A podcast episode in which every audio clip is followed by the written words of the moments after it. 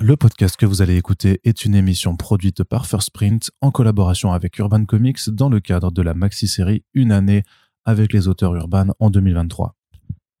Il s'agit du dixième et du dernier épisode de cette maxi-série qui s'est étalée tout au long de l'année et après avoir reçu Tom Taylor dans le précédent numéro, nous recevons un autre Tom aussi très célèbre aux États-Unis, ni plus ni moins que Tom King.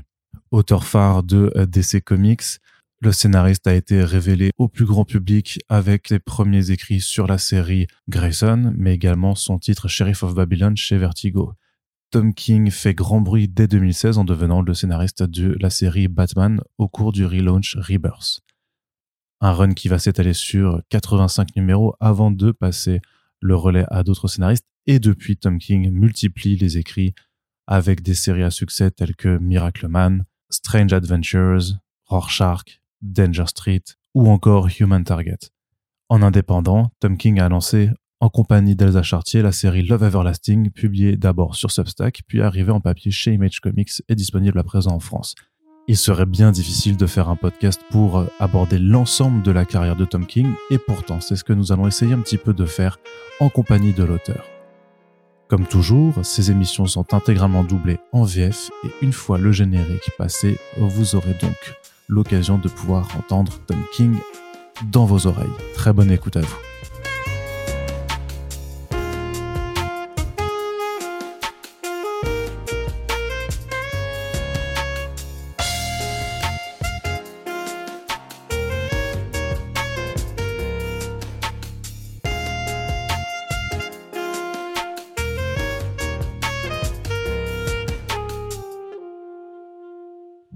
C'est un plaisir de vous avoir avec nous, Tom King. Merci d'avoir pris le temps pour que nous réalisions cette interview. Avec grand plaisir. Je suis toujours épaté de savoir que des gens en France lisent mon travail. C'est toujours fou pour moi qui suis là à Washington, donc c'est moi qui vous remercie. Et ils en lisent beaucoup, vous savez.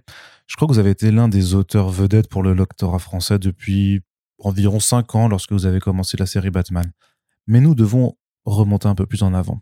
Vous avez commencé les comics dès l'enfance, Tom? Oui, j'étais le môme typique de cette génération. Mauvais en sport et pas doué pour se faire des copains. J'étais surtout doué pour m'asseoir dans un coin et lire des comics. Dès l'âge de 7 ou 8 ans, je dépensais mon argent de poche dans la bande dessinée. Je passais mon temps à les lire.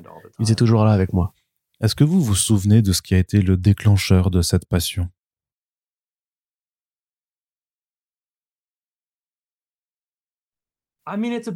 C'est une vraie question et je n'y ai jamais vraiment réfléchi. Mais je pense que pour certains gosses qui se retrouvent mis de côté, qui ne sont pas à l'aise avec les autres, il y a quelque chose de spécial dans cette combinaison de mots, d'images et de super-héros, qui serait le troisième facteur de ce mélange.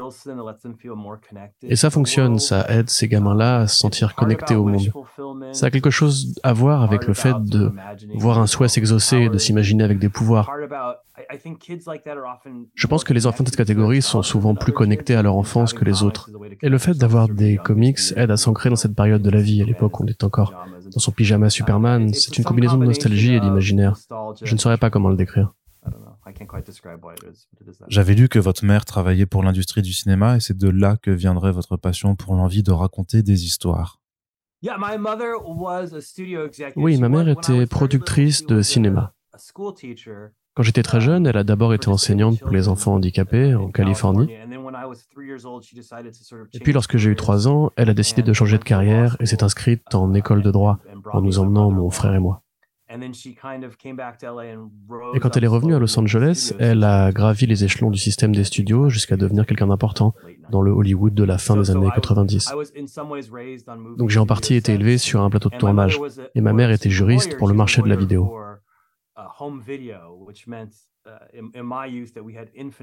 Ce qui signifie que dans mon enfance, on avait accès gratuitement à une quantité infinie de VHS, de DVD, de laserdiscs.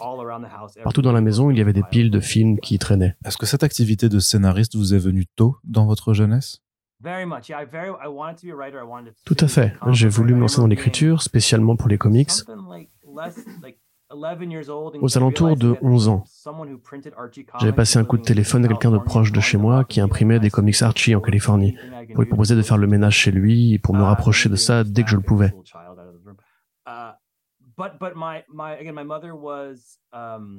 Mais ma mère, en tant que productrice, estimait que cette carrière ne me mènerait nulle part et a longtemps essayé de me décourager.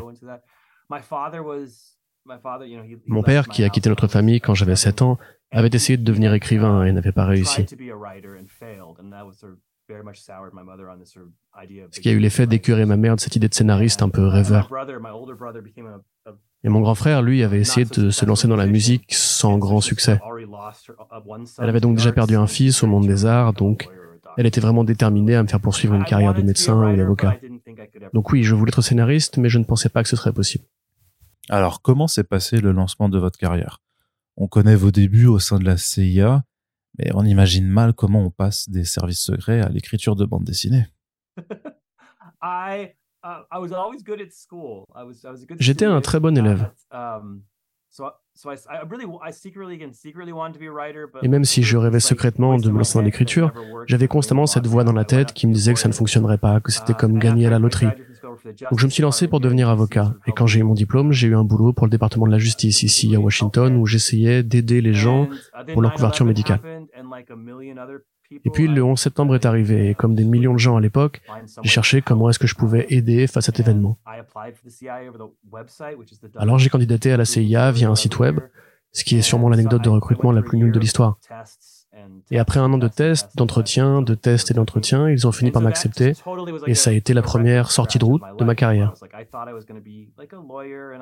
Je pensais que j'allais être un simple avocat qui rêvait d'être un auteur. C'était la route que je m'étais tracée. Et au final, j'ai fini dans le contre-terrorisme international, en Irak ou à la frontière afghane.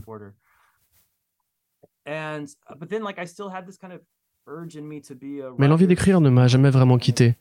Et j'ai eu cette sorte de crise de la trentaine lorsque mon premier fils, qui a 14 ans aujourd'hui, est né.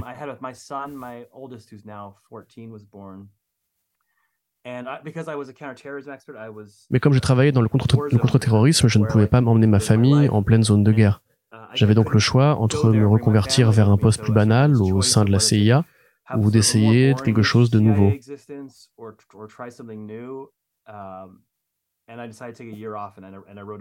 Alors j'ai décidé de prendre une année sabbatique. J'ai écrit un livre pendant cette période, je me suis occupé de mon fils, je suis passé des services secrets aux couches culottes. Et au bout de la première année, j'avais un agent, et au bout de la deuxième, j'avais sorti mon premier roman. Est-ce que le livre a été remarqué à cette époque? Ça a été un énorme flop. Personne ne l'a acheté.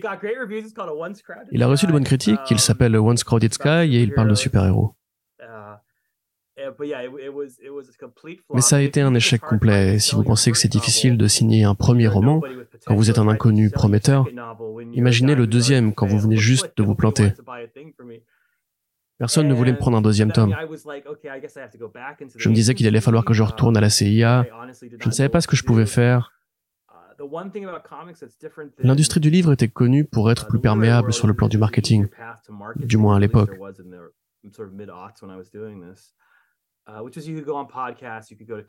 Grâce au podcast et au salon. Et c'est en suivant ce circuit pour faire la promo de mon roman que j'ai rencontré des gens et que j'ai fait ce que j'ai pu pour essayer de décrocher des contrats dans les comics. Ce qui était le projet depuis le départ. Je ne voulais pas trop romancier, mais je voulais être scénariste de BD. J'ai eu beaucoup de chance. Cliff Chang, que je ne connaissais que vaguement, m'a rendu un énorme service en me donnant une liste d'éditeurs de chez DC avec leurs emails. Il m'a dit que je pouvais mentionner son nom pour éviter que je passe pour un fou en leur écrivant. J'ai dû contacter dix personnes et une seule a répondu, c'était Karen Berger, la patronne de Vertigo, qui avait déjà découvert Neil Gaiman, Jason Aaron, Scott Snyder ou Grant Morrison. C'est une légende du talent scouting, et j'étais le dernier qu'elle a pris sous son aile avant de quitter les comics. Elle m'a ramassé par terre, et a dit aux autres laissez-lui sa chance. Alors j'ai eu une petite fenêtre pour une histoire de 8 pages et tout a commencé à partir de là. Vous êtes donc passé de cette histoire de 8 pages à Sheriff of Babylon? J'ai fait cette première petite histoire avec l'éditeur Tom Fowler. J'avais adoré cette petite distorsion temporelle qui servait de scénario. Partant de là, ils m'ont proposé de pitcher une série, puisqu'à l'époque, Vertigo avait les coups des franches pour lancer des scénaristes à l'essai sur de nouveaux titres. Je leur ai proposé un titre qui ne s'est jamais fait et qui s'appelait Old Town. Il s'est ensuite passé une année pendant laquelle ils ont développé le concept de leur côté jusqu'à me donner le feu vert. Je me suis alors dit, merde, ça y est, je vais être scénariste de comics. Et puis le projet a été tué en plein vol par Dan Didio, le chef de l'essai comics. Et à ce moment-là, mon premier roman n'avait pas marché. La porte des comics était en train de se refermer. Et je ne voulais pas parler de la guerre, ça me paraissait trop facile de puiser là-dedans. Mais j'étais désespéré j'avais aussi besoin de subvenir aux besoins de ma famille.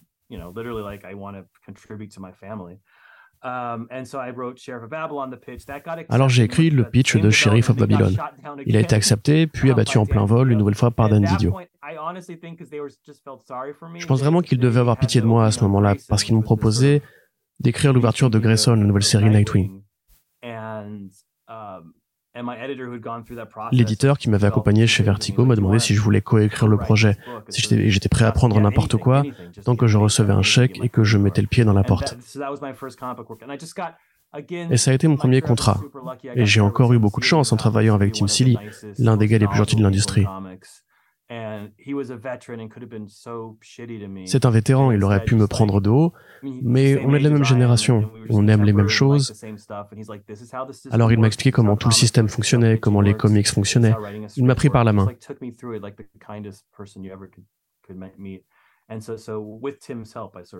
Quand Grayson a été un succès, ils ont remis Sheriff en route. Mais là encore, ça a été un échec.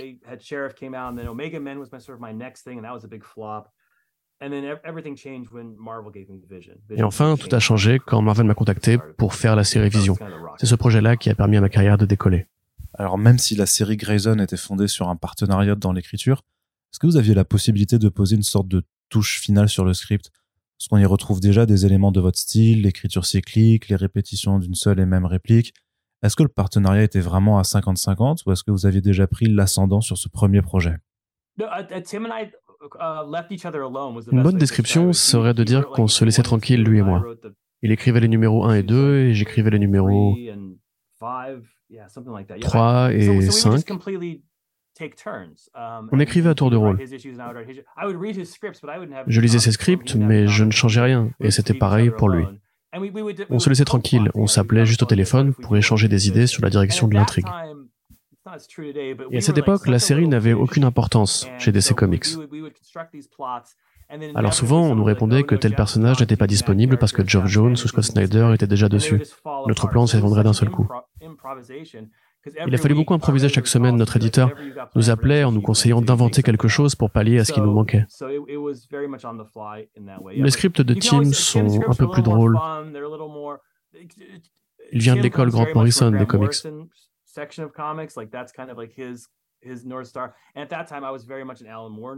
Moi, j'étais plus dans l'admiration pour Alan Moore. Mes premiers comics étaient écrits à l'envers avec un code. Je n'avais pas encore trouvé vraiment ma propre voix. Je voulais faire des trucs bizarres, mettre des chansons à l'intérieur.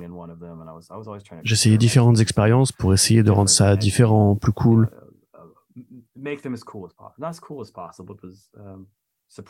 Pas forcément plus cool, mais plus surprenant, plus nouveau et moins générique. Vous disiez que la vision vous avait aidé à vous faire remarquer du reste de l'industrie, ça vous a même valu un prix, et pourtant vous avez décidé de poursuivre chez DC. La question est peut-être un petit peu naïve, est-ce que c'était simplement par goût personnel pour cet univers? Non, j'ai même plutôt été élevé par les comics Marvel. Je ne dis pas que je n'ai pas lu de DC en grandissant. J'étais un grand fan de Batman ou de The Flash. En fait, je lisais tout ce qui était super-héros en général. Mais ma préférence allait à Marvel. J'adorais les Vengeurs, les Fantastic Four ou les X-Men.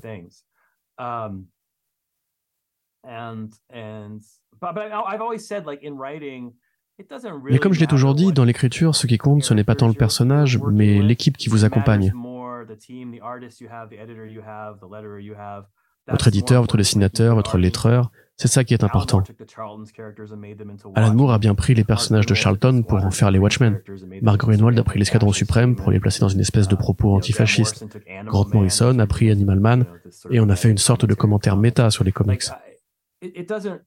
De mon point de vue, les personnages ont moins d'importance que la démarche. Donc ce n'est pas que je préfère Marvel à DC ou DC à Marvel. La raison toute simple qui a fait que je suis revenu chez DC, c'est qu'ils m'ont offert Batman, qui était encore la plus grosse série de l'industrie des comics à ce moment-là. Et même si je savais ce qui allait se passer, l'énorme pression que ça allait engendrer, les limites que je devrais imposer à mes envies dans l'expérimental, mes amis m'ont tous dit Tom, personne ne dit non à Batman. Et ils avaient raison, c'était la bonne décision à prendre. Je me suis beaucoup amusé, j'ai pu remplir le frigo pour mes enfants, donc je n'ai aucun regret.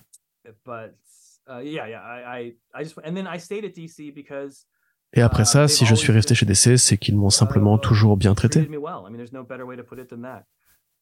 Je serais incapable de le dire autrement. J'aime les gens de cette équipe, mes collègues, les artistes qui travaillent là-bas, et puis ils payent bien les créateurs.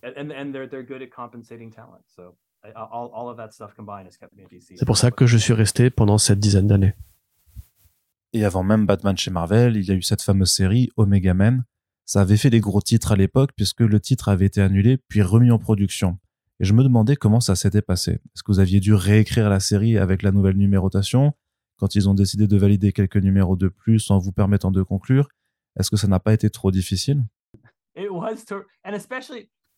Ça a été très difficile.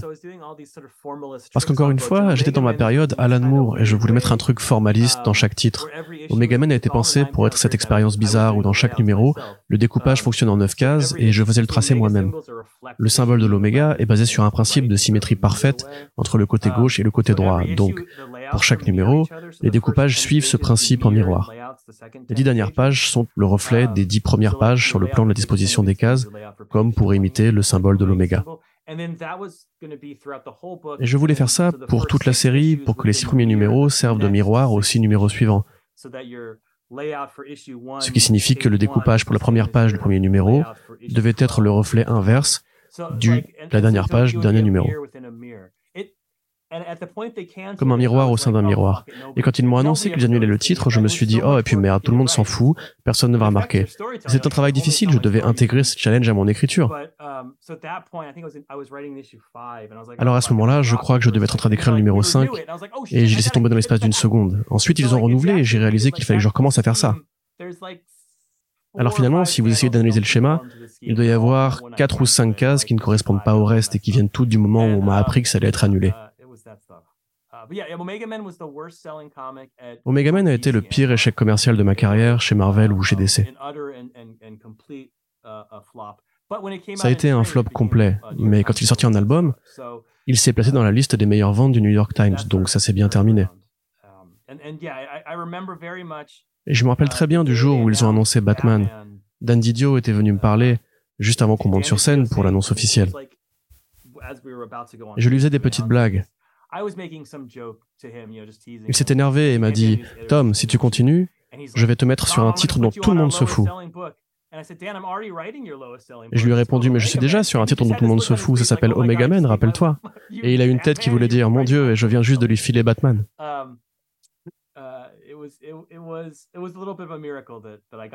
C'est un petit miracle d'avoir récupéré ce titre. J'étais dans les comics que depuis un an et demi et ils m'ont laissé les clés du plus gros vendeur. Et qu'est-ce qu'il a emporté à l'époque? La pression Vous aviez dit que vous aviez prévu un plan pour une centaine de numéros. Est-ce que ça n'a pas été difficile de tenir le cap pendant cette longue période de 4 ans? Je me souviens, ce même jour, quand ils l'ont annoncé, j'étais assis à côté de Scott Snyder. à l'époque, il avait 250 000 personnes qui le suivaient sur Twitter. C'était une célébrité. J'ai regardé mon compte Twitter, il y avait 6 000 followers. Je me suis demandé comment c'était possible de passer après ce gars. Mais si j'ai ressenti une certaine pression, je pense l'avoir refoulée. Tout ce qui m'a préoccupé, c'était les deadlines, parce que la série était publiée en bimensuel et je n'avais pas le choix. Surtout que j'avais pris d'entrée de jeu des décisions, um, comme embaucher les meilleurs artistes, démarrer chaque nouvelle histoire avec un nouvel artiste.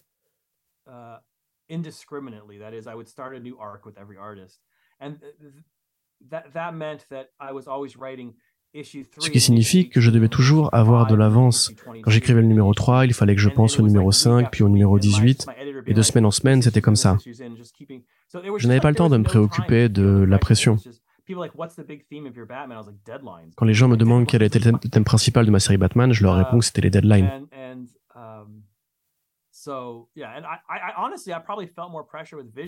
Honnêtement, je pense avoir ressenti davantage de pression sur Vision. Même si les ventes étaient bien plus faibles, je voulais vraiment réussir cette série, en faire un phénomène qui aurait pu me permettre de suivre la piste que je m'étais donnée dans les comics, à savoir produire ces espèces de petits romans graphiques isolés qui peuvent se lire d'une traite et qui seraient l'équivalent de la littérature de Flaubert ou de ce genre de choses des objets plus littéraires. Donc oui, plus de pression sur Vision ou sur Sheriff que sur Batman. Et en termes de difficulté, par rapport au fait de devoir manœuvrer avec l'éditorial, on entend souvent parler pour les scénaristes de très grosses séries, de ces réunions qui servent à planifier les crossovers, la gestion des tie-ins.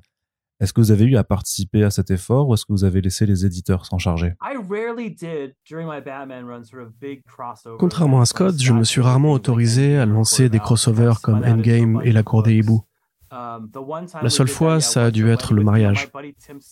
Et mon pote Tim Seeley m'avait appelé pour me dire qu'on lui avait proposé des tie-ins liés à cette histoire et je n'étais même pas au courant. Je lui avais dit que c'était super, donc en résumé, à part quelques fois, comme pour The Button, hmm. où il fallait manœuvrer avec The Flash. Et ça s'était plutôt bien passé au final, j'avais trouvé une façon de faire. En fait, il a fallu attendre le numéro 60.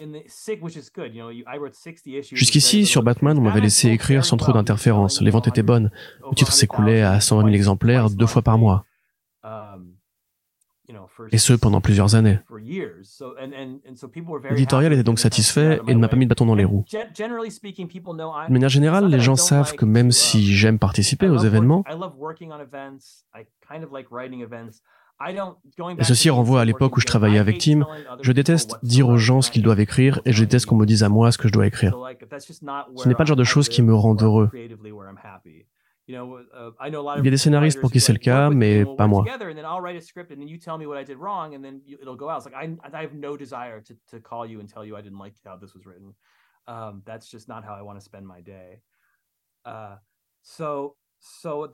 Et c'est globalement ce qui a guidé mon écriture sur Batman. Même si après le numéro 60, avec les rêves, les ventes ont commencé à baisser. Juste après le mariage, hein. c'était un arc qui n'était peut-être pas fait pour une publication bimensuelle. Le mariage, je ne veux pas dire que ça a été un désastre. Le numéro s'est tout de même vendu à 500 000 copies, ce qui est énorme. J'ai même reçu un prix de Diamond pour ça. Mais le marketing autour était catastrophique. Au départ, ils devaient se marier au numéro 100, après s'être séparés au numéro 50, pour se remettre ensemble autour du numéro 75. Dès le début, l'idée était de construire la série sur 25 numéros, puis de les fiancer, ensuite de, suivre leur romance, de les séparer au numéro 50, et puis de suivre Batman au fond du trou jusqu'au numéro 75. En partant de l'idée que le héros avait eu droit au bonheur avant de le perdre, dans un angle très destructeur à la Daredevil Born Again. Et enfin, à la dernière ligne droite, il retrouve le bonheur, remonte peu à peu à la surface jusqu'au numéro 100. Ça a toujours été ce plan en quatre actes. Je me souviens avoir présenté ça à DC en dessinant une ligne pour symboliser ces 25 numéros avec un Batman en souffrance. Ils m'ont répondu, ça fait long. Et je leur ai dit, mais non, ça va passer vite, 25 numéros à deux numéros par mois. Et en fait, oui, c'était trop long pour le lectorat. Donc aux alentours du numéro 60, les gens en avaient assez du Batman triste. Ils voulaient du Batman d'action.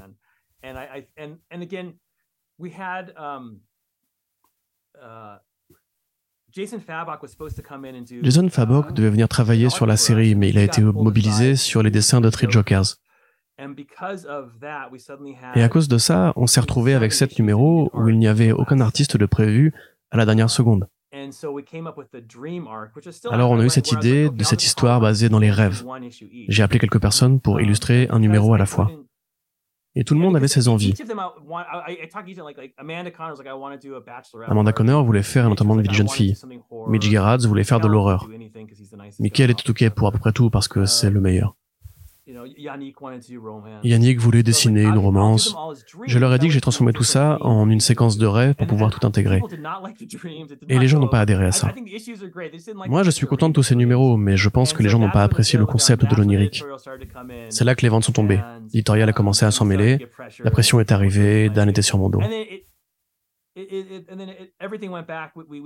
puis le problème a été réglé en deux mots. Tony Daniel. Il est arrivé au numéro 75, les ventes sont reparties à la hausse et elles sont restées constantes jusqu'à la fin du run. Donc, lorsque vous êtes parti, pour mieux revenir avec la série Batman Catwoman, il vous a juste suffi de négocier avec l'éditorial pour pouvoir reprendre après avoir mis le plan initial de côté? J'avais reçu un coup de téléphone à propos de ce truc, le plan 5G. Une espèce de concept éditorial compliqué dont tout le monde se fout certainement aujourd'hui. L'idée était de remplacer Batman par un personnage qui devait prendre sa place um, sous le nom de The Batman. Et ils m'ont dit, Tom, quand tu seras arrivé dans les 15 à 12 derniers numéros, il faudra que tu installes le nouveau personnage. Tu vas tuer Bruce Wayne et mettre un nouveau Batman à sa uh, place. Je leur ai répondu que je devais finir sur ce mariage, que ça faisait presque 100 numéros, que la série était pensée comme ça. Mais ils avaient besoin que je suive ce programme. Et là, je n'étais vraiment pas emballé. Alors ils m'ont proposé autre chose. Quitter la série, mettre quelqu'un à ma place pour installer le nouveau héros et me confier une maxi en 12 numéros avec l'artiste de mon choix, peu importe le prix, et de me laisser terminer mon run dans cette série isolée. J'ai proposé Clayman, un de mes meilleurs amis, et un dessinateur de génie, pour terminer avec ces 12 numéros vers le mariage et les laisser faire ce qu'ils voulaient dans la série principale.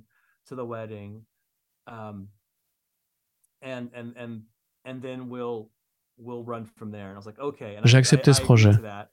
Mais à ce moment-là, le plan 5G est tombé à l'eau. James a pris les commandes de Batman et a improvisé en partant sur une intrigue complètement différente sans le nouveau Batman. Et Clay, pour des raisons personnelles, a mis un an avant de pouvoir dessiner le premier numéro. Et à ce moment-là, on avait perdu l'attente autour du mariage. Ce moment était passé. Donc on a poussé le projet vers une autre direction, plus autocontenu. Est-ce que c'est cette transition qui vous a amené à vous concentrer sur les maxi-séries et les projets hors continuité sur les années suivantes? Pardon, mon chien veut vous saluer.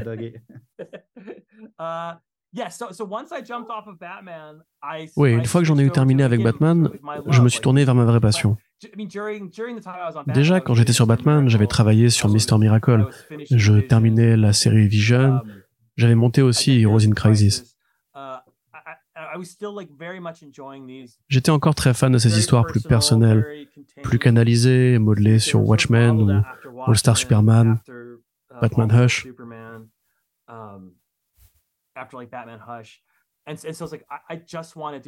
Et c'est tout ce que je voulais faire. J'ai eu la chance d'avoir l'approbation de DC Comics pour me concentrer sur ce genre de titres. À partir de là, j'ai pu avancer sur ces projets plus littéraires, plus artistiques, comme Strange Adventures, Supergirl, Human Target ou Love Everlasting avec davantage d'aspérité, un tempo différent. et des constructions plus ambitieuses que les comics de super-héros mainstream. Après avoir tenu les commandes de Batman, j'étais prêt pour cette évolution. Mon ambition a toujours été de pousser les comics vers... Moi, je veux dire, j'adore les histoires qui vous enthousiasment, qui vous permettent de vous évader, mais j'aime aussi les histoires qui vont mettre à l'épreuve notre, notion de certaines choses, qui vont évoquer les grandes périodes de l'existence. C'est ce genre de choses sur lesquelles j'ai envie de travailler aujourd'hui. On trouve différentes thématiques assez denses dans votre œuvre, des héros dépressifs sur Mister Miracle ou Strange Adventures, le thème du suicide, du PTSD, la peur de la parentalité, le mensonge en période de guerre. Quelle part de vous-même vous autorisez-vous à insérer dans votre travail, Tom? Ça fait partie des choses que j'aime dans les comics, en fait. Vous savez, j'ai écrit un roman, j'ai écrit pour la télévision, et les comics sont bien plus écorchés vifs que ces autres supports. Les deadlines sont tellement exigeantes et ce que vous produisez va sortir tellement vite que vous venez taper dans une zone de l'inconscient, plus que si vous preniez le temps de d'écrire pour la télévision ou en littérature. La distance est plus restreinte entre votre intériorité et ce que le public va recevoir. Mister Miracle est une histoire extrêmement personnelle, simplement parce que le seul élément que j'ai à disposition lorsque j'écris, c'est moi-même. Il faut que j'utilise ce matériau. Si je devais écrire un épisode de NCIS, ce serait chiant comme la pluie pour le public parce que je n'y connais rien, que ça ne nécessite pas la même passion. En comics, je peux dépouiller mon subconscient, mes bizarreries, mes pensées, mon anxiété, mes triomphes, et je mets tout ça dans mes livres. En inscrivant tout ça dans un genre, bien sûr, avec des éléments de fiction pour... Les comics fonctionnent toujours mieux quand on part du ridicule de ces univers et commence à les prendre au sérieux, et que ça devient une métaphore du ridicule de la vie. Cette idée est toujours là, et moi avec elle. Avez-vous une méthode de sélection pour choisir le personnage dont vous allez vous emparer? Vous nous avez dit tout à l'heure que le héros ou l'héroïne importait moins que le propos ou l'idée de chaque histoire, mais entre Batman, Rorschach, Supergirl, qu'est-ce qui va mieux fonctionner pour une figure plutôt que pour une autre? En fait, 85% des fois, c'est l'éditeur qui choisit le personnage à ma place. Je leur dis que j'ai une histoire et ils choisissent. Parfois, ça ne va pas en ma faveur, comme quand ils ont choisi Flash pour Heroes in Crisis. Ce n'était pas le bon héros pour ça. Mais généralement, s'ils font cette sélection, et je peux choisir de voir ça comme une graine que je peux cultiver ensuite. Je n'ai pas choisi Mister Miracle, pas plus que Vision ou les Omega Men.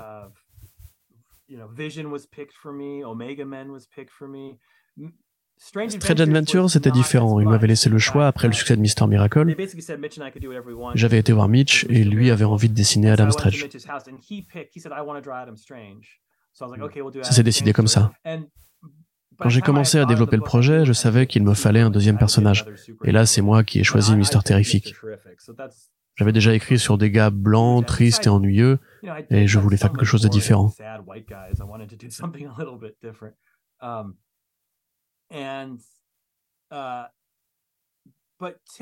Mais sur un cas plus typique, je laisse la compagnie choisir pour moi.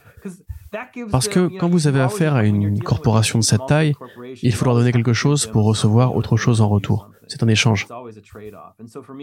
Je leur dis, vous trouvez le personnage et moi je trouverai quelque chose à faire avec. Il y a tellement de choses que je fais mal dans ma vie tous les jours. Je suis un piètre joueur de basket, je ne suis pas très bon conducteur, je suis bordélique. Si tu veux voir mon bureau derrière moi, tu seras d'accord. Mais s'il y a une chose que je sais faire, c'est trouver la particularité intéressante d'un personnage et l'exploiter correctement.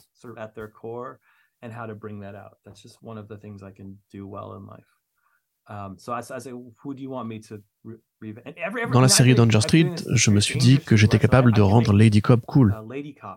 Et personne ne pensait que c'était possible. Mais je voyais quelque chose de génial dans ce personnage, et si vous lisez la série, vous verrez. C'est ce qu'il y a de mieux dans les comics. Quand quelqu'un vous dit, voilà un personnage, on ne sait pas quoi en faire.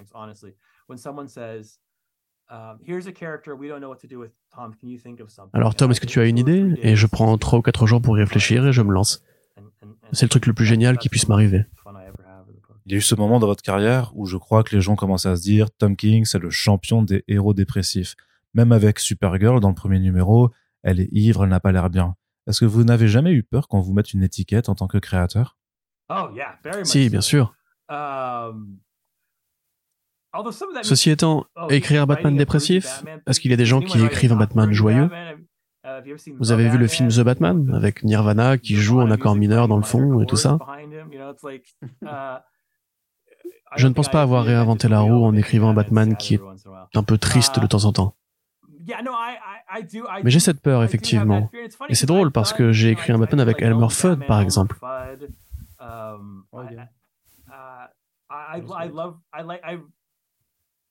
Et le numéro préféré de tous les lecteurs, et je dis ça parce que c'est celui que j'ai le plus souvent dédicacé en convention, celui du rendez-vous nocturne où il n'y a que des blagues du début à la fin. J'aime écrire des scènes d'humour, j'aime écrire des histoires optimistes. Quand je ne lis pas de super-héros, je lis de vieux comic strips, les Peanuts, Calvin and Hobbes. Je trouve que ces titres tiennent du génie. Uh, Mais mes personnages ressentent des choses. Ils font l'expérience de la vie et passent par des moments dramatiques. Ça signifie aussi qu'ils risquent de passer par des périodes de tristesse ou de terreur. J'avais effectivement peur qu'on me mette dans cette case, mais je trouve aussi que les gens ne regardent pas forcément aux bons endroits. Vous savez, j'ai écrit ce comic Superman Up in the Sky. Un titre avec une fin très optimiste, un ton léger et agréable. Bon, ma femme m'a bien rappelé que le gamin meurt à la page 3, mais mets tout ça de côté. Disons que c'était vaguement équilibré. Quand j'écris, j'écris de la dramaturgie, et ça implique d'explorer certaines extrémités du spectre émotionnel. Et dans ces zones d'extrémité, on trouve aussi une forme de douleur à un certain degré. Vous avez aussi fait la maxi-série Rorschach dans le Black Label de DC. Travailler sur ce projet, c'était travailler sur Watchmen. Donc d'un côté, toucher le monument définitif de la culture super-héros, et d'un autre côté, réengager cette conversation entre l'héritage d'Alan Moore et DC Comics. On sait que lui ne veut plus rien avoir à faire avec la compagnie. Est-ce que vous avez eu un ressenti particulier à l'idée d'aller dans cette direction en comprenant ce que cela impliquait? Oui, énormément de ressentis et d'hésitations.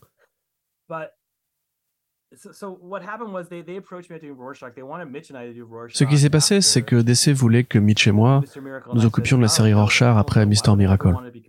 Et je leur ai répondu merci mais non merci. Pourquoi est-ce que je voudrais risquer d'être comparé à Alan Moore? Son travail entre déjà l'essentiel de ce que je produis. Je ne serai jamais à son niveau.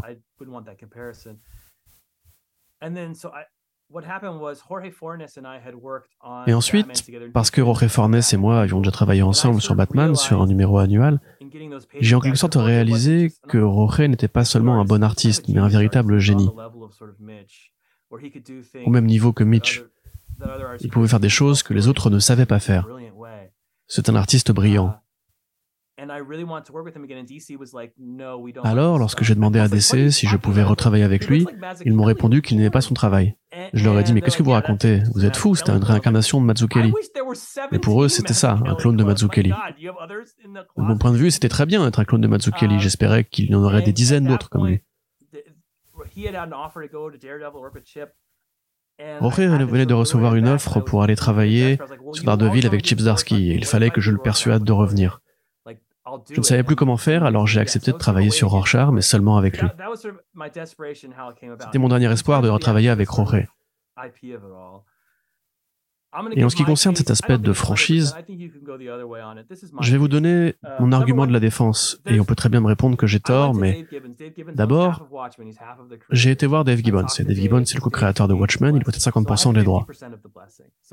Et il a donné son aval, donc j'ai reçu 50% de l'aval des créateurs. Uh, Bien sûr, Alan allait toujours dire non.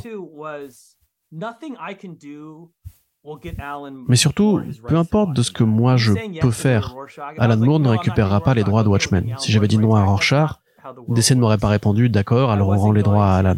Ce n'est pas comme ça que le monde fonctionne. Mais si la série devenait un succès, peut-être que plus de gens allaient s'intéresser à son travail et qu'en définitive, il profiterait indirectement de tout ça économiquement. Sur un plan très pratique, il aurait plus de chances de se faire de l'argent sur ce titre que si ce titre n'existait pas du tout. C'est tout ce que je dis. Et je n'ai pas du tout le pouvoir de persuader DC de lui rendre les droits. Ce n'est pas dans mes capacités. Ni même dans les capacités de DC d'ailleurs. Il faudrait remonter jusqu'à la présidence de Time Warner ou de Warner Bros. Discovery. Mais bien sûr, une fois qu'on a dit tout ça, c'est juste comme ça que moi je défends ce projet en quelque sorte. Je pense qu'il a parfaitement raison de réclamer la restitution de ses personnages.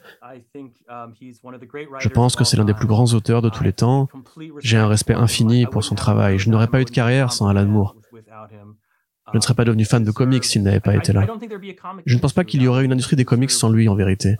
Et il mérite beaucoup plus que ce que l'industrie lui a laissé beaucoup plus. Donc, c'est mon argumentaire de la défense. Oui, je ne vous faisais pas un procès, hein, vous savez. Oui, mais c'est les choses qui me passent par la tête, les trucs que je me raconte pour essayer de me justifier. Et si même ça ne fonctionne pas, rien d'autre ne peut fonctionner. Pour aller vers vos projets plus récents, on a reçu cette année en France Batman Killing Time, un titre assez différent de ce que vous faites d'habitude, plus conceptuel, avec ce jeu sur la temporalité. Est-ce que vous avez monté ce projet simplement pour explorer cette thématique et pourquoi avec Batman que pourtant vous aviez déjà largement visité? Pardon, ma tête est partie trop loin dans le sujet Rorschach et j'ai encore des trucs à ajouter. Et je vous réponds après sur Killing Time. J'avais aussi formé une règle de ne pas utiliser les personnages de Watchmen à part Rorschach dans la série. Si vous les lisez, vous verrez qu'ils n'y sont pas. C'est une histoire complètement différente qui ressemble plutôt à une série télé. C'est tout ce que j'avais à dire sur le sujet. Um, Donc oui, Killing Time.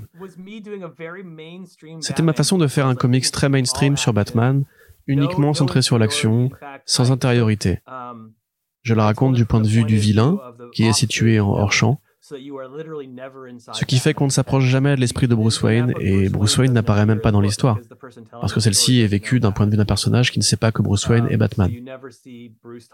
On n'aura pas ces grands moments entre Alfred et Batman par exemple. C'est un divertissement très simple dans lequel j'ai inséré cette idée un peu folle et si chaque page se situe dans une temporalité différente de la précédente. Et si vous prenez l'ensemble de ce comics, que vous arrachez les pages et que vous décidez de les assembler dans l'ordre qui vous arrange, le titre aura encore une signification. Chris Ware avait fait ça dans un célèbre roman graphique il y a dix ans que vous pouviez désassembler et réarranger de la même façon.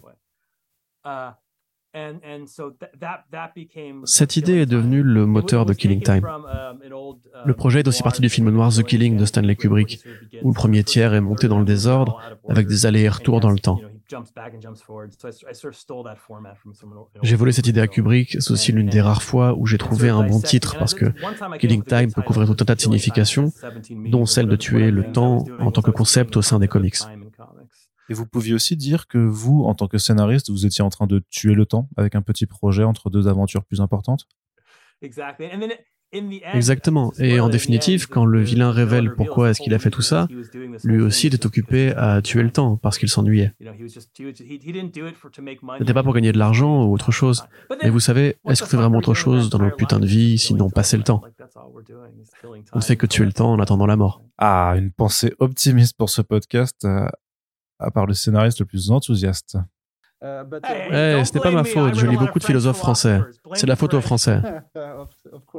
Mais quand vous dites qu'on peut lire les pages de n'importe quel ordre en termes de script, comment est-ce qu'on compose ce genre de scénario? Comme un puzzle? Est-ce que David Marquez a eu des problèmes à travailler sur ce titre? Il ne s'est jamais plaint. Pendant le Covid, je me suis retrouvé accro à l'écriture et je produisais énormément. Et contrairement à la série Batman où je devais écrire sept numéros en um, parallèle pour prendre de l'avance, pendant cette période, j'écrivais en continu. Donc j'ai écrit l'ensemble des six numéros en continu comme un roman. De mon point de vue, chaque numéro se termine presque au hasard là où DC a décidé de les arrêter. Moi, ce que j'ai fait, c'est que je me suis assis, j'avais toutes les idées en tête et j'ai tout mis sur papier en l'espace de quelques mois. Je savais où les éléments allaient se placer, comment ça allait se terminer et comment tout ça pouvait s'imbriquer. J'ai suivi le déroulé de la page 1 à la page 252 ou je ne sais plus combien. Et comment choisissez-vous vos artistes au final? À l'affect ou parfois c'est l'éditorial qui va vous laisser choisir parmi ceux qui sont disponibles sur le moment? C'est une combinaison de facteurs. Mitch et moi, on a été assignés pour travailler ensemble au début, presque par hasard. Généralement, j'ai la possibilité de leur répondre oui ou non s'ils me proposent des noms, si je les apprécie ou pas.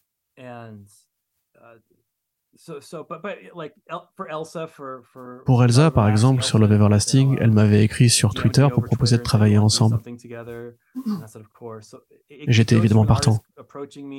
Ça peut marcher comme ça, des artistes qui m'abordent ou l'éditeur qui choisit pour moi. Je crois que Jorge est le seul artiste que j'ai été chercher moi-même sur Twitter pour lui proposer de travailler sur Batman.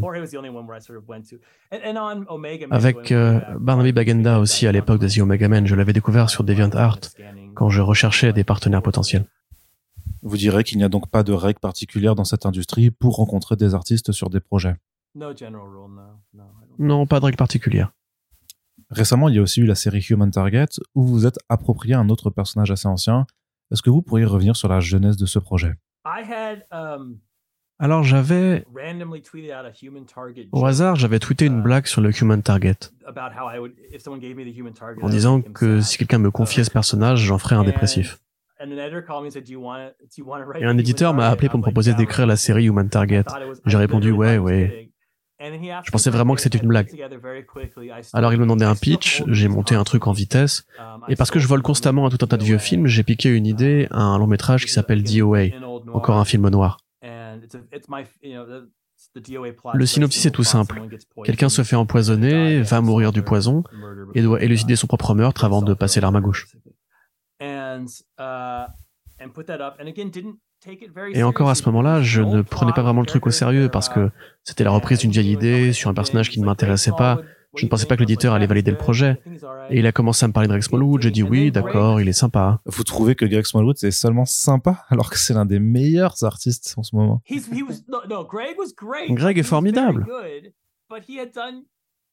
Il est très doué, mais il n'avait pas beaucoup travaillé avec les super-héros.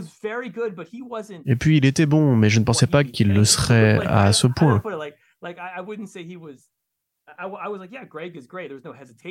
Greg, c'est Greg, il n'y a pas d'hésitation. Mais je ne pensais pas qu'il atteindrait ce niveau sur Human Target. Ça a été un véritable choc pour moi.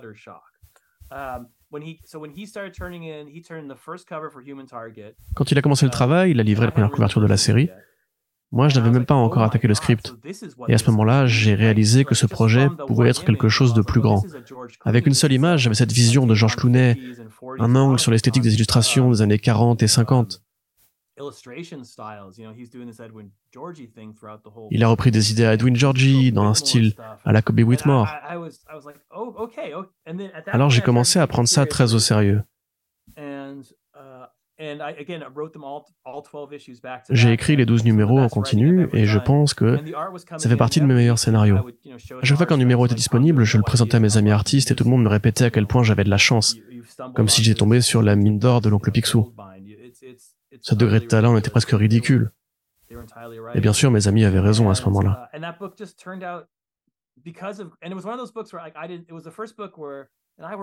C'est un de ces bouquins, et vous savez, je travaille avec certains des meilleurs artistes de l'industrie. Mais là, on peut vraiment se dire que ça va se vendre sur le dessin. Et ça a été le cas. J'ai relu la série récemment et je me suis dit que je n'étais pas capable de faire mieux que ça. Si vous vous posez la question, est-ce que Tom King est doué, est-ce qu'il est mauvais, est-ce qu'il est nul, prenez Human Target, parce que c'est le meilleur de ce que je peux faire. C'est toutes les choses dont j'ai envie en comics. L'histoire émotionnelle, à propos de la mort, de la famille. C'est aussi très drôle, parfois très sexy. C'est un polar, ça ramène de vieux personnages sous les projecteurs. C'est vraiment ce que je rêve de faire en bande dessinée. Et le fait de produire ce genre de titre au sein du DC Black Label, est-ce que vous pensez que l'éditeur vous autorise davantage de liberté de ton? Tu sais, au point où j'en suis, j'écris Wonder Woman en ce moment et je ne sais pas si la liberté de ton est la meilleure manière de la présenter, mais j'ai les mains libres sur ce titre-là aussi. Mettons plutôt dans les tonalités plus adultes, alors avec une place plus grande pour le sexy, la sexualité, quelque chose qui manque souvent aux histoires de super-héros dans les comics mainstream. Même si vous n'avez pas écrit de scène de sexe à proprement parler, vous pouviez au moins suggérer dans ce récit que le héros a une libido. J'aurais envie de te parler du nombre de scènes de sexe que j'ai écrites et qui se sont trouvées à être seulement suggérées quand Greg est passé dessus. Vous devriez jeter un œil à mes scénarios. Greg m'a um, canalisé, il m'a gentiment expliqué qu'on ne pouvait pas donner dans l'explicite. Mais j'avais déjà écrit des scènes de sexe entre Batman et Catwoman. Il y en avait aussi dans Strange Adventures. Ça m'a jamais fait peur parce que ça fait partie de um, l'humanité et de qui nous sommes. En revanche, j'ai effectivement senti sur Human Target qu'il n'y avait pas de limite à ce que nous pouvions faire. Je pense que lorsque l'on tombe sur le bon dessinateur, la liberté créative se présente naturellement à partir du moment où l'on réalise que des images simples deviennent plus fortes. Et dans ce sens, il avait écrit une double page où Chen se chute, il tombe, il est entouré de nuages. Cette image n'a pas de réel intérêt en soi, mais je savais que lorsque Greg allait s'en emparer, il en ferait quelque chose de profondément poétique, il ajouterait cette impression d'un homme qui accepte la mort dans sa chute, et c'est de ça dont il, dont il s'agissait. C'est ça qui représente la vraie liberté de création. Et il est vrai que lorsqu'on écrit des comics en mainstream, il y a des limites. Toutes les histoires doivent avoir une place pour l'action, pour la violence. Mais ça marche peut-être aussi avec Human Target, j'ai probablement dû y mettre des scènes de combat aussi. Si je pouvais imposer mes propres conditions, peut-être que ce ne serait pas systématique, mais j'écrirais sans doute davantage des personnages assis à table, à discuter, à se promener. Pour l'instant, mes comics se gardent cette impression constante d'un héros qui finira forcément par cogner sur quelqu'un. Et c'est sûrement le principal problème de l'écriture de super-héros en mainstream. Il faut toujours placer une scène avec un coup de poing. Cela fait maintenant deux ans que vous avez lancé Love Everlasting, votre première création originale sur le marché indépendant. Nous en avions déjà parlé il y a deux ans à l'époque de son lancement sur Substack. Quel est votre ressenti vis-à-vis de cette aventure? Le passage au papier, l'édition en album J'aime beaucoup le résultat, j'aime ce que la série est devenue. Je pense que le volume 2 fait partie de mes meilleurs travaux en termes de construction. Même si les gens pourront sans doute trouver que c'est un tome plus étrange, au milieu d'une série déjà assez curieuse. Mais pour un gars comme moi, qui écrit beaucoup de titres avec des flingues, de la violence et de l'action,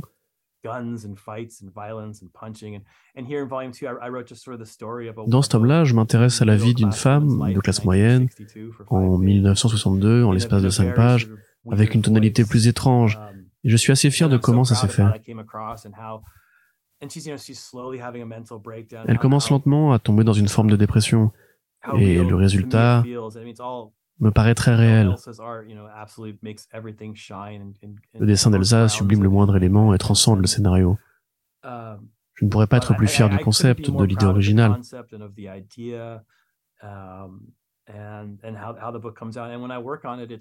Et de ce qu'on a réussi à en faire. Travailler dessus me procure une vraie joie.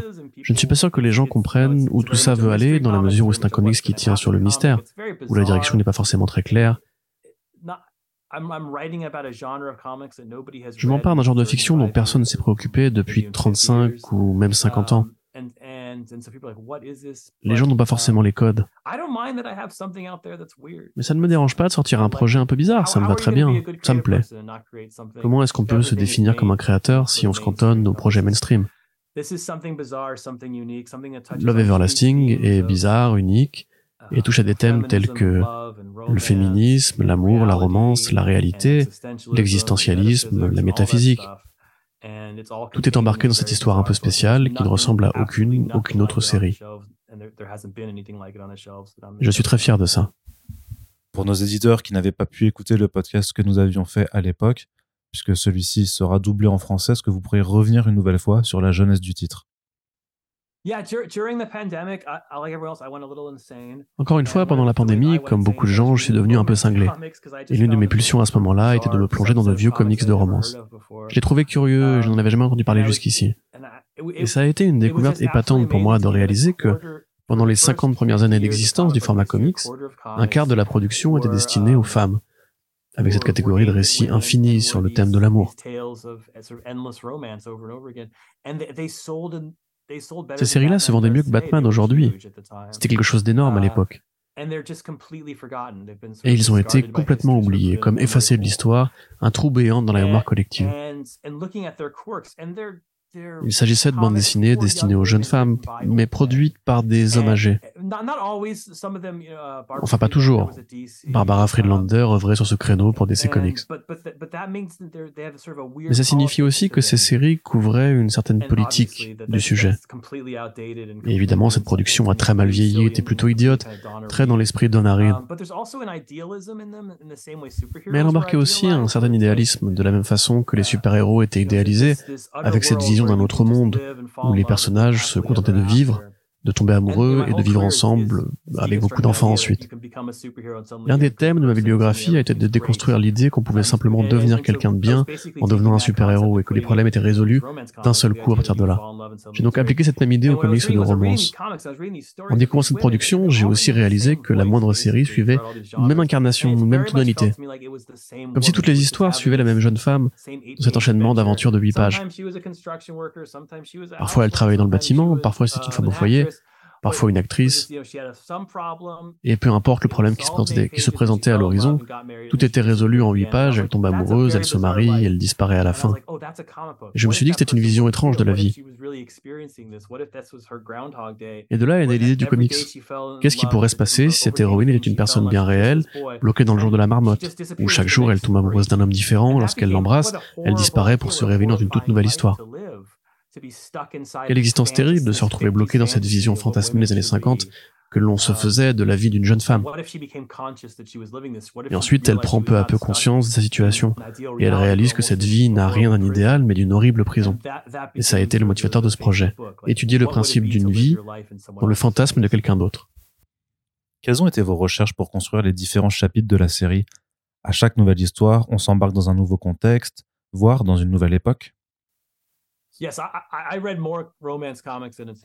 Oui, j'en ai certainement lu jusqu'à risquer une overdose.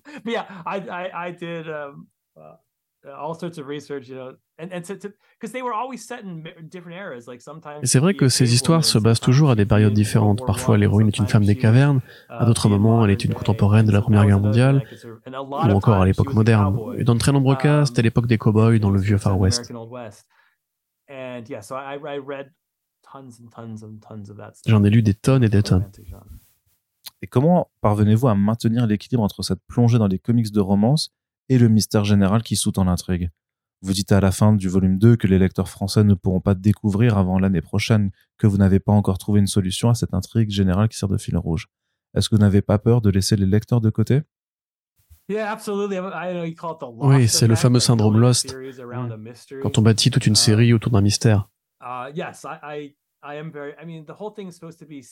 En théorie, Love Everlasting est censé durer 60 numéros. Et si on prend un peu de recul, ne pas avoir résolu l'intrigue générale en 10 numéros, ce n'est pas si grave.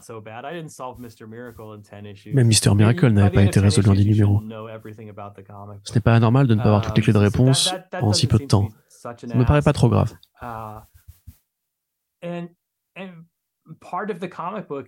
Et une partie du projet fonctionne aussi dans l'idée de demander au lecteur de se mettre à la place de John et de faire l'expérience de son propre malaise, uh, pour leur faire ressentir cette même frustration. Elle ne sait pas et vous non plus. Donc vous ne ressentez que sa souffrance, ce qui est particulièrement vrai dans le tome 2. Um, le premier album était là pour présenter les règles de cet univers, comme une visite de la prison où l'héroïne est enfermée. Oh, le deuxième album a plutôt vous expliquer qu'une des règles ne fonctionne pas comme prévu et que les apparences sont trompeuses. Et alors on commence à suivre la vie de quelqu'un plutôt qu'une simple histoire. Dans le volume 3, vous verrez ça bientôt, on commence à avoir quelques premiers éléments de réponse. À propos de qui est qui, il y a beaucoup d'éléments de francophilie d'ailleurs, ça va te plaire. Comment fonctionne votre relation de travail avec Elsa Chartier? Je pense notamment au découpage des cases, très élaboré. Elle est connue pour bonifier ce genre de détails structurels mais vous aussi, on en a parlé plus tôt avec The Megaman. Est-ce que vous donnez des indications ou est-ce que vous la laissez faire? Le découpage vient d'elle, tout le mérite lui revient. Bon, on va l'appeler pour la féliciter alors. Vas-y.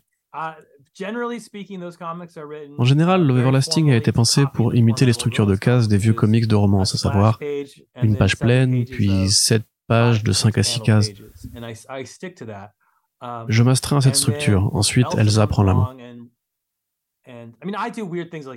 Et même si je fais ma part avec l'enchaînement des scènes, bien sûr, Elsa va amener cette folie avec les pages de 20 cases, ces enchevêtrements de malades. Tout ça sort de l'esprit de la Chartier et c'est pour ça que c'est merveilleux de travailler avec elle. Elle permet à ce comics d'être bien meilleur. Elle permet à ce comics d'exister, tout simplement. Avec Love Everlasting, on a commencé à voir apparaître un certain appétit pour les créations originales de votre côté, avec Animal Pound d'un côté chez Boom Studios, Helen of Windhorn chez Dark Horse avec Bill Quisively. Est-ce que ce sera votre prochaine frénésie? Laisser les super-héros pour vous consacrer aux comics en Creator Round? J'ai envie de te répondre uh, oui, mais je ne pense pas vraiment. Uh, Effectivement, je vais produire davantage de titres de ce genre en comparaison de l'époque où j'étais juste sur uh, Batman. Même si Sheriff était déjà une sorte de Creator Round.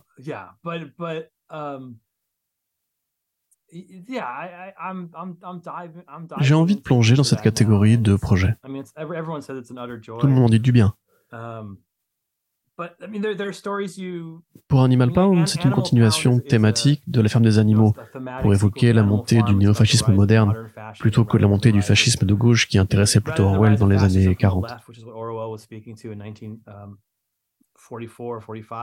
Um, Cette histoire-là parle plutôt du fascisme de droite, ce qui me paraît plus pertinent dans le contexte des États-Unis du présent. Uh, oui, et puis pas seulement aux États-Unis. Oui, pas seulement aux États-Unis. C'est le genre d'histoire que je ne pourrais pas raconter chez DC Comics. Je ne pense pas que ça les intéresserait. Ou alors, peut-être que si, qui sait. Mais plutôt que d'utiliser des animaux de ferme, comme chez Orwell, le scénario s'installe dans un refuge avec des chiens, des chats et des lapins. Et je ne pense pas que DC aurait envie de ça. En plus, le chien ne cogne pas sur le lapin, donc ça ne les intéresserait pas de toute façon.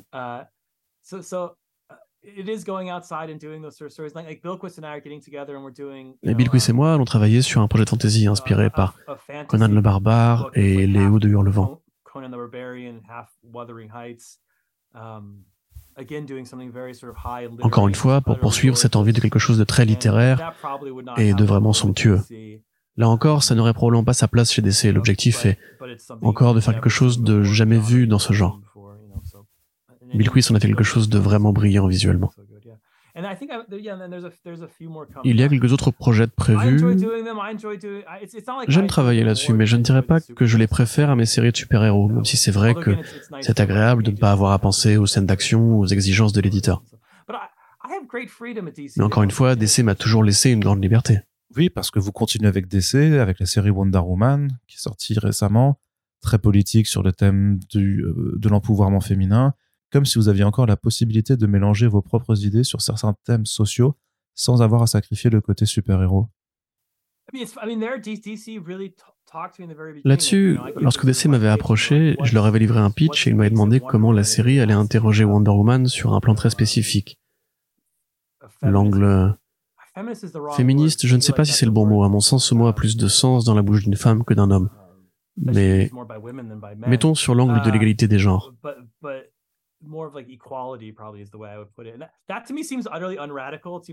Et pour moi, ce thème n'était pas très risqué, ça avait quelque chose de très ennuyeux. J'avais l'impression qu'on était déjà tombés tous d'accord pour dire que les femmes étaient les égales des hommes.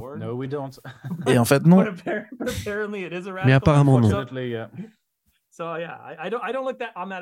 Et j'ai tendance à ne pas voir cette série comme politique, parce que dire que les femmes devraient être mieux traitées, je ne vois pas ce que ce soit de particulièrement politique. Ce n'est pas mon problème si certains ont envie de penser que c'est le cas. Après, ça me paraît juste déjà plus politique que ce que beaucoup de scénaristes s'autorisent à dire dans la scène mainstream actuelle. Peut-être que c'est juste mon point de vue. Je ne veux pas jeter les copains sous les roues du bus, mais si je pouvais être un scénariste qui écrit dans le mainstream des histoires sans signification particulière et que ça me rapportait beaucoup d'argent, je le ferais. Mais ce n'est pas ce qui se produit quand je me mets à écrire, je ne sais pas. Je suis tout à fait prêt à devenir un vendu. J'ai envie d'offrir une meilleure vie à mes enfants, j'ai envie d'offrir de meilleurs jouets à ma chouillée, à ma chienne.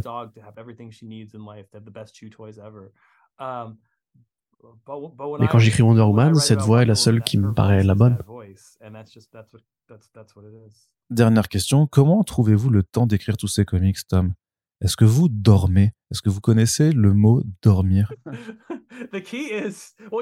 La clé, c'est de ne jamais répondre aux emails. Tu le sais, puisque tu as dû m'écrire au moins sept fois pour cette interview. Je dis toujours aux gens, je suis mauvais en tout, sauf pour respecter mes deadlines. Je suis un bon papa, je suis un bon mari, je suis bon pour les deadlines. Tout le reste, je suis merdique. Répondre aux mails, m'organiser, faire le ménage, tout le reste. Um, je n'ai que trois priorités, mais le problème maintenant, c'est que les trucs là à Hollywood, ça me bouffe beaucoup de temps libre. Aller à Los Angeles, travailler sur les projets de studio. Parce que vous travaillez encore sur la mystérieuse série télé dont on ne sait rien. Oui, là-dessus, et puis sur autre chose, des projets pas encore annoncés. Rien que cette semaine, il faut que j'avance sur le Everlasting et la série télé. Et je me suis réveillé ce matin et j'étais déjà fatigué.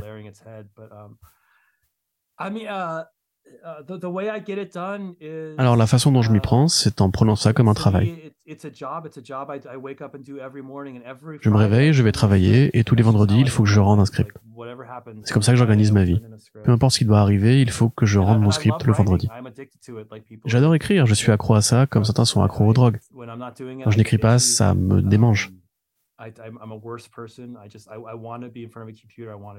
Je suis un homme de scénario, j'ai besoin d'être sur mon ordinateur, d'écrire ces histoires, d'entendre les voix de mes personnages, um, de voir les dessins arriver, les projets se monter. Je ne pense pas être complètement productif, je pourrais encore en faire plus. Faire deux projets par semaine, um, mais ce n'est pas tellement que j'en ai envie, plutôt que j'en ai besoin. Merci encore, Tom, d'avoir pris le temps de répondre à nos questions. Merci de m'avoir reçu, c'était très agréable. C'est donc la fin de cette émission et aussi la fin de cette maxi-série Une année avec les auteurs Urban Comics.